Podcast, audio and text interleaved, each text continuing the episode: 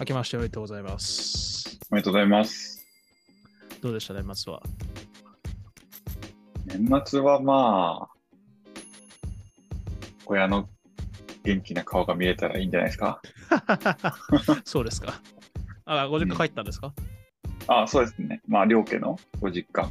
あ、はいはい、はい。あの、なので、両方行ったって感じですね。遠いんですか？あ、でも、えっと、神奈川と千葉なので、あ、めっちゃいいっすね。近くて。そうなんですよ。間なんで今住んでるのも、ああ、めっちゃいいっすね。割と、はい、どっちでも行けるっていう感じです。うんうん、あ、全然忘れました。あの、本日のゲスト、西井さんです。よろしくお願いします。2回目です。そうですね。第何第3回かなんかでだいぶ序盤に出てもらったんですが、まあちょっと、あのー今回から聞き始める方がいるかなと思うので、あの、軽く自己紹介をしていただけると幸いです。はい。えっと、西家和樹と申します。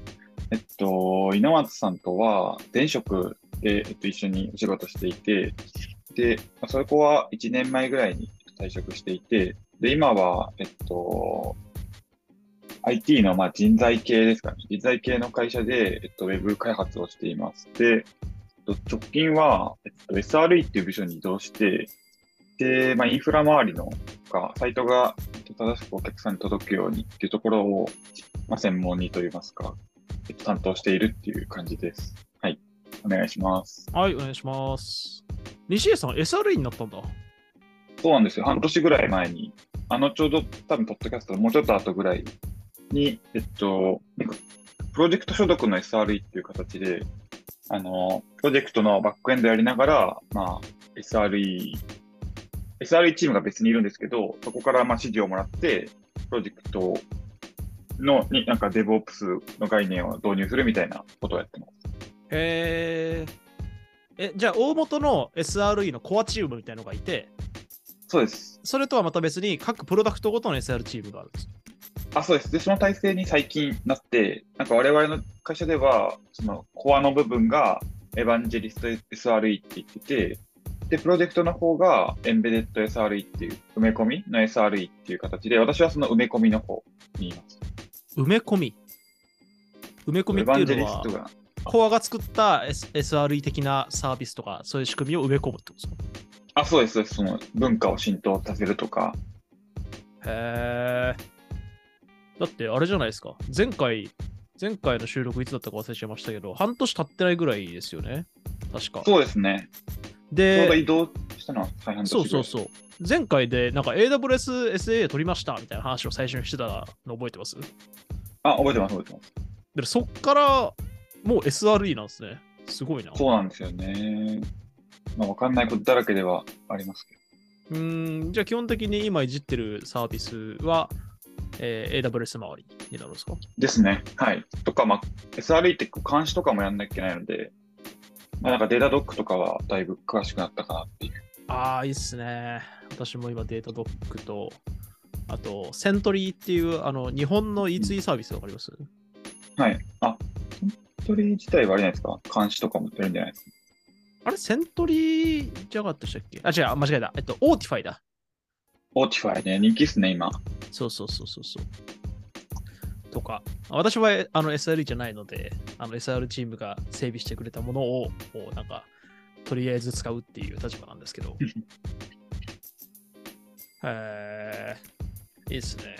だいぶ、なんか前回は、あのーハードウェアをやりつつ、なんか西江さんしかインフラが見れないからみたいな話を。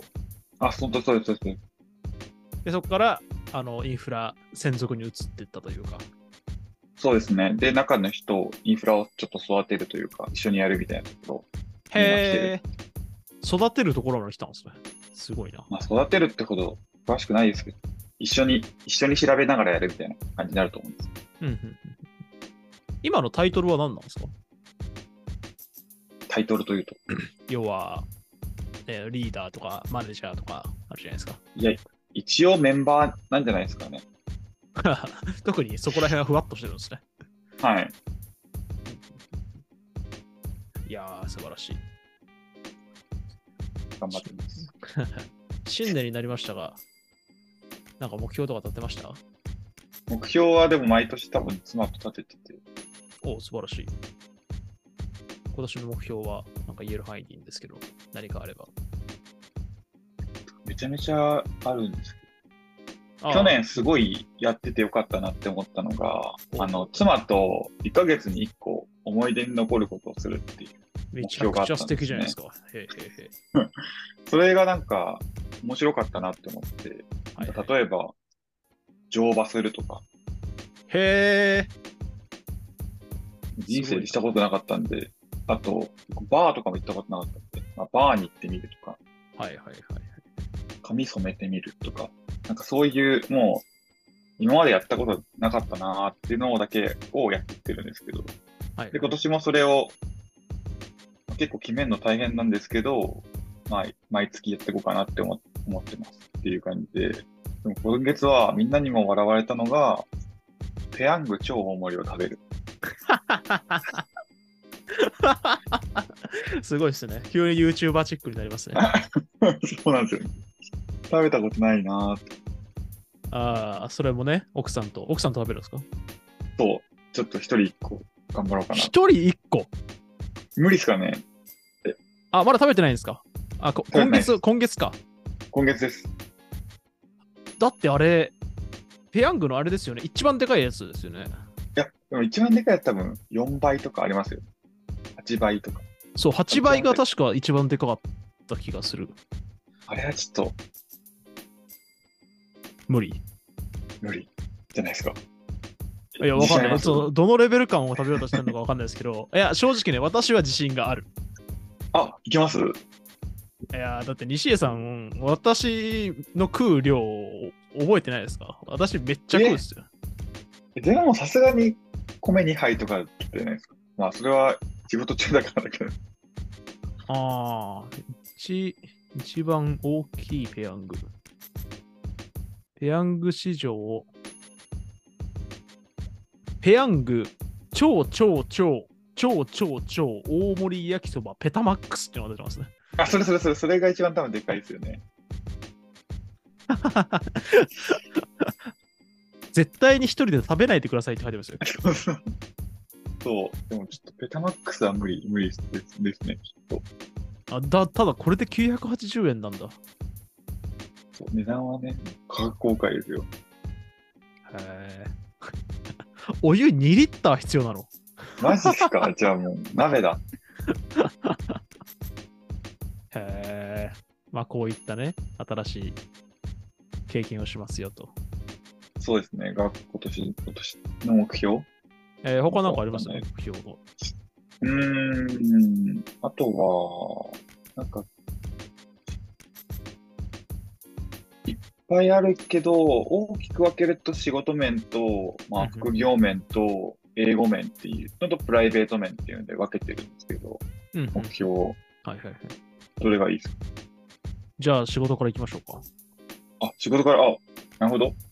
ななんで？仕事はでもすごいシンプルなんで、あんまりですけど、まあその SRE っていうところで、ちゃんとバリューを出せるようになりたいなって思ってるので、うんうんうん。やっぱりなんか、バックエンドしかまあできなかったっちゃできなかったので、はいはい。そこの、えっと、まあ、スタートアップとか、新しくなんかしサービス立ち上げたいってなった時に、インフラレイヤーからその課題を解決できて、それが安定してお客さんに届けられるってところまで持ってきてる、持っていけられるようなエンジニアになりたいなって思って、まあ、ちょっとインフラ SRE 頑張ろうかなって思ってます。うーん。そうですかね。個人的なその SRE とかインフラの、なんか自分としての現状の課題感とかってあるんですか？こどこができてないなみたいなところとか。なんか結構プロジェクトに所属して長いってタイプなんで、それこそ前職のも2年ずっといたし、今のとこも1年半っていうとこで、なんかその引き出しはすごい少ないなって思ってるんですよね。まあ、例えば、あのーストリーミング配信の仕組み作りたいとか、なんかリアルタイムチャットの仕組み作りたいとかなった時に、やっぱり結構お横断的にインフラを見てる人だと、そういうのって出てくると思うんですけど、うんうん。なんかそういう全体見たときにとか横見たときに、あ、こういうのあったんだっていうのがまだまだ少ないなって思うので、まあ、それそれこそ AWS なのか GCP なのかみたいな話ですけど、うん。なんかそういう、あの、いろんな引き出しを持って、うん手札手札を持って、なんか戦いたいなっていう感じなので、その手札を増やしたいっていうのはあります。ああ、じゃああれなんですかね。意思決定の幅的なことなんですか？あ、まあそうですね。はあはあはあはあ。なるほど、なるほど。いやー、わかるな。なんかそれこそ AWS データドックを使わせてもらえば、大概のなんか仕組みはそれっぽくできると思うんですよ。ウェブ、うんうん。ウェブ上であれば。うんうんなんかそれ以外にもうちょっといいのがあるのかなっていうのを知っていきたいなって思ってます。まあ、なんか、1回目、誰しもが触れる感はありますよね。うんうんうんうん。ありがとうございます。じゃあ、えっと、あと、副業？副業も目標立てるのは偉いですね。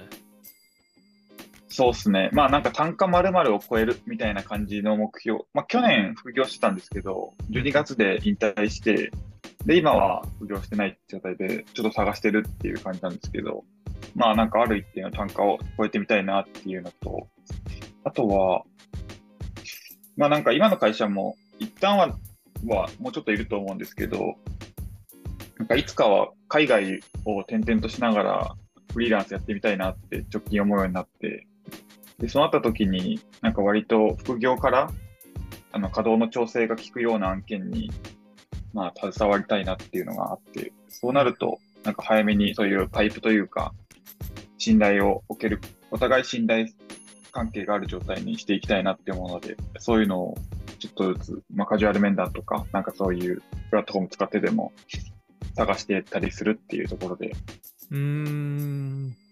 あ、将来的に海外から円を稼ぐんですか？です。ああ、海外のその、現地の通貨じゃなくて？ですね。はあ、は海外就職は直近はまあ目指してなくあそのだ。1年間ぐらい海外にいたってなった時に、まあ、食い食うに困らない状態にしたいっていうのが目標です。ああ、人間関係とか、まあ仕事の、まあそこを続けていく継続性みたいなところですね。あ、そうですね。ああ、いいっすね。じゃあそういうところでかなり数値目標みたいなのを置いてるんですか？いやー、ないです、数値目標は。単価ぐらいしか。ああ、なるほど、なるほど。じゃあ単価を伸ばしたいなっていうところ。うーん。で、それに対して英語があると。ですね。英語は、えっと、去年 TOEIC 受けて、あ、なんか、社内の英会話制度があって、なんか600点以上取んないと、英会話受講制度を利用できないってなって、なるほどってなって、え TOEIC 取って、で、600点は超えて、うん。で、毎日英会話やろうって思って、うんあ、そうすると毎日英会話受けれるなので、12月から一応毎日やって、まあ、365日今年はやりたいなって思ってるっていう。おー。英会話は何ですか？何使ってるんですか？えっと、DMM 指定ですね。ああ、指定なんですね。はい。ああ。私は今、あのネイティブキャンプやってます。ああ、いいっすよね、ネイティブキャンプ。でも多分似たような感じだと思います。結構、あれですよね、フィフィフィリピンの方が多い。ああ、そんなことはないですね。フィリピンの方も割と出てきがちですけど、本当に時間帯によるって感じです。ああ、なるほど。うん。私の夜や、夜とかやるとフィリピンの方多かったりしますけど、朝方やると、えっ、とあ、アフリカ系の人が多かったりとか、本当に様々って感じですね。DMM はフィリピンの方固定なんですか？いや、そんなことないです。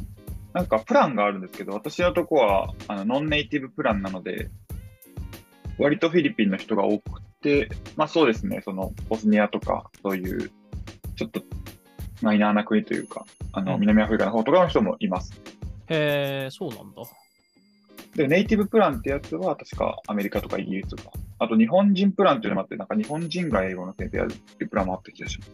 はいはいはいはい。私も前回、あのー前回のエピソードで西井さんと英語の話をしたじゃないですか。はいはいはい。で、そこから私も英語やろうかなと思って、ネイティブキャンプを契約して、で、一番最初困ったのが、あの質問ができないんですよね。できないですね。うんそこマジで困って。要は自分が何が分かんないかとかは分かってるんですよ。その今聞いいたことで何が分かんないか分かってるんですけど、それを何て聞けばいいかも分かんないし、仮に聞けたとって回答が分かってないんですよ。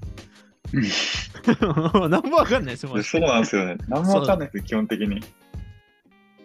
なんで、たまにね、そういった意味だと、あの、ネイティブキャンプでも日本人講師の方がちょいちょいいるので、うんうんあの日本人講師の方とかやると、あのー英語と日本語切り替えながら話せるので、そこは良かったなと思ってますね。おーなるほどうん。いいですね。ちょっと、なかなかね、ハードルが高いです。そうなんですよね。すべてを英語で完結するっていうことがいきなり。うん。いやー、わかるわ。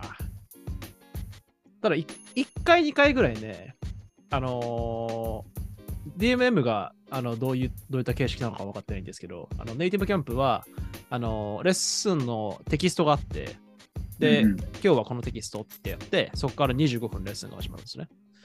うんで、最初、アイスブレイクみたいな形で、名前は何みたいな、今日どうだったみたいな話をするんですけど、そこからすげえ盛り上がって、レッスンしないで25分雑談したことがあって、それはね、すげえ自信になりましたね。ああ、雑談できるんやっていう。あ、そうそうそう、なんか、こんな感じでもいけんだっていううんうんうんのもありましたし、あと、前回の出てきた出てくれた時に話したか分かんないですけど、あのーベトナム行ったんですよ。あのーああ、言ってましたね。行くって言ってました。そうそうそうそうそう、行くって言ってて、結局行ったんですよ。これ、それがもう2、3ヶ月前だったと思うんですけど、はいはい。で、前職のベトナムチーム、基本的に全員英語喋る人だったんですけど、うんうんそこで、あのー、2時間、2時間、3時間ぐらい、周り全員英語を喋れるベトナム人に囲まれながら、あの、飯食えたっていうのはね、おお、あの、結構自信になりましたね。意外になんとかなったんです。なんとかなりました、なんとかなりました。なんだっけななんだっけな日本でいう乾杯みたいなやつが、なえー、っとね、最初忘れましたけど、 one、two、three みたいなやつで、でんでんでん、よーって言って乾杯するんですよ。うーん。だからもう、あの相手が何言ってるか分からなかったら、もうこっちから振るんですよ。でんでんよーっつって、あの、1回の会話で3回ぐらい乾杯するみたいな。ノリで2、3時間。そうなりそう。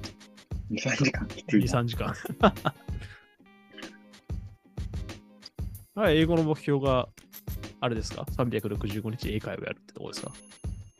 やりたいって思ってるのと、まあ、日記を書き始めたので、稲松さんも。まあ、前回も言ってましたよね。あなんか英語で日記書こうみたいな。やってああ、や言ってました、言ってました。はいはいはい。